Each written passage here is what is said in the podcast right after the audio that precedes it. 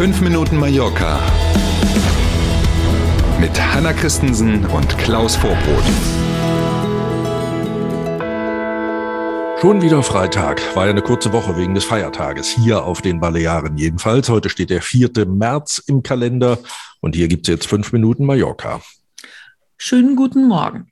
In den Tourismus-Hotspots auf Mallorca dürfen keine neuen Wohnungen mehr gebaut werden. Es sei denn, es sind Sozialwohnungen. Mhm. Klingt erstmal ein bisschen komisch, mhm. haben sich auch ganz viele andere gedacht und deswegen, unter anderem deswegen, hat die für dieses Thema zuständige Dezernentin der Inselregierung, wir reden also nicht über die Balearenregierung, sondern über die Inselregierung von Mallorca, die hat der Zeitung Diario de Mallorca dieses neue Raumordnungsverfahren, diesen neuen Raumordnungsplan erklärt, in dem unter anderem steht, dass in beliebten Urlaubsorten, zum Beispiel eben an der Playa de Palma, neue Wohnungen nur noch gebaut werden dürfen, wenn es sich tatsächlich um Sozialwohnungen handelt.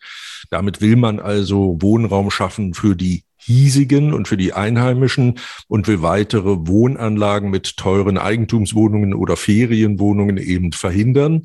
Insgesamt, auch das kann man in diesem neuen Raumordnungsplan lesen, werden auf der Insel rund 700 Hektar, die derzeit noch als Bauland ausgezeichnet sind, in ländlichen Grund umgewandelt. Da darf man dann überhaupt nicht mehr bauen. Puh, Knaller, oder?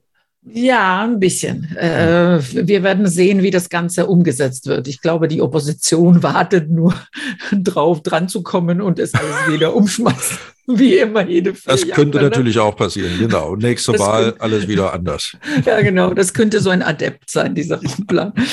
Wir sind wieder zurück beim Thema. Der größte Einzelaktionär der TUI ist ein reicher russischer Unternehmer. Auch gegen ihn sind Sanktionen verhängt worden. Hat das äh, irgendwelche Auswirkungen für TUI-Urlauber, Klaus?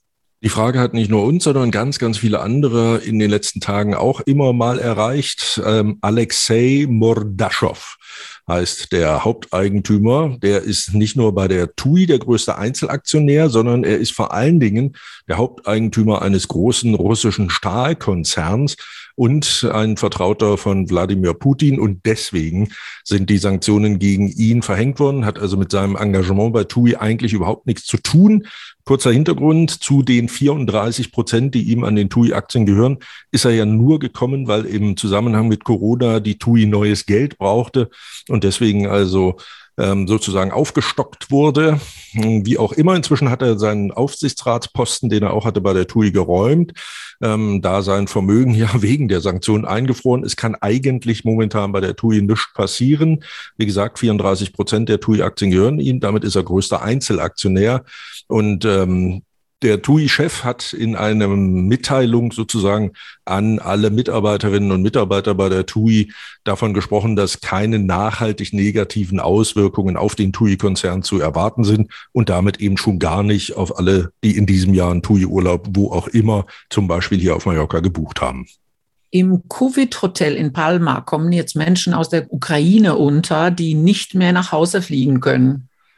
Woran man alles in so einem Fall denken muss. Ne? Jeden Tag neue Themen dabei. Da gibt es also ein Beispiel, eine Gruppe von Sportlern, ganz konkret Triathleten, mhm. die ähm, in der Bucht von Alcudia trainiert haben, da wo ja zum Beispiel auch der Ironman immer stattfindet.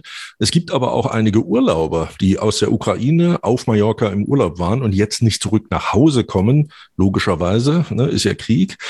Die Regierung der Balearen hat das bisher als Corona-Hotel genutzte Hotel in Palma als kostenfreie Unterkunft angeboten. Da läuft im Moment in enger Abstimmung mit der ukrainischen Botschaft in Madrid die Koordinierung, dass man also all diese Menschen, die eigentlich aus der Ukraine sind und nur zeitweise hier waren, eigentlich wieder nach Hause wollten. Das geht jetzt aber nicht, mhm. dass man die alle erreichen kann, auch erstmal irgendwie, um denen dann eben dieses Angebot zu machen. Für Flüchtlinge in Summe, also Kriegsflüchtlinge aus der Ukraine, hat die Balearenregierung, haben wir auch schon von gesprochen, bisher 160 freie Plätze nach Madrid gemeldet. Dazu kommen nicht nur das, was die Balearenregierung gemacht hat, auch 30 Familien auf den Balearen haben sich bei der Regierung gemeldet und private ja. Unterkünfte angeboten. Coole Sache. Ja. Ähm, und auf Nachfrage kann im Moment noch niemand sagen, wann denn die ersten Kriegsflüchtlinge aus der Ukraine auf den Balearen eintreffen werden. Aber die Regierung ist noch dabei, das Kontingent weiter zu erhöhen. Man redet da über alte Klöster zum Beispiel, die im Moment nicht mehr benutzt werden, aber noch bewohnbar sind ähm, und ähnliches, ähm, damit man eben noch mehr Plätze zur Verfügung stellen kann. Und noch ganz schnell zum Wetter.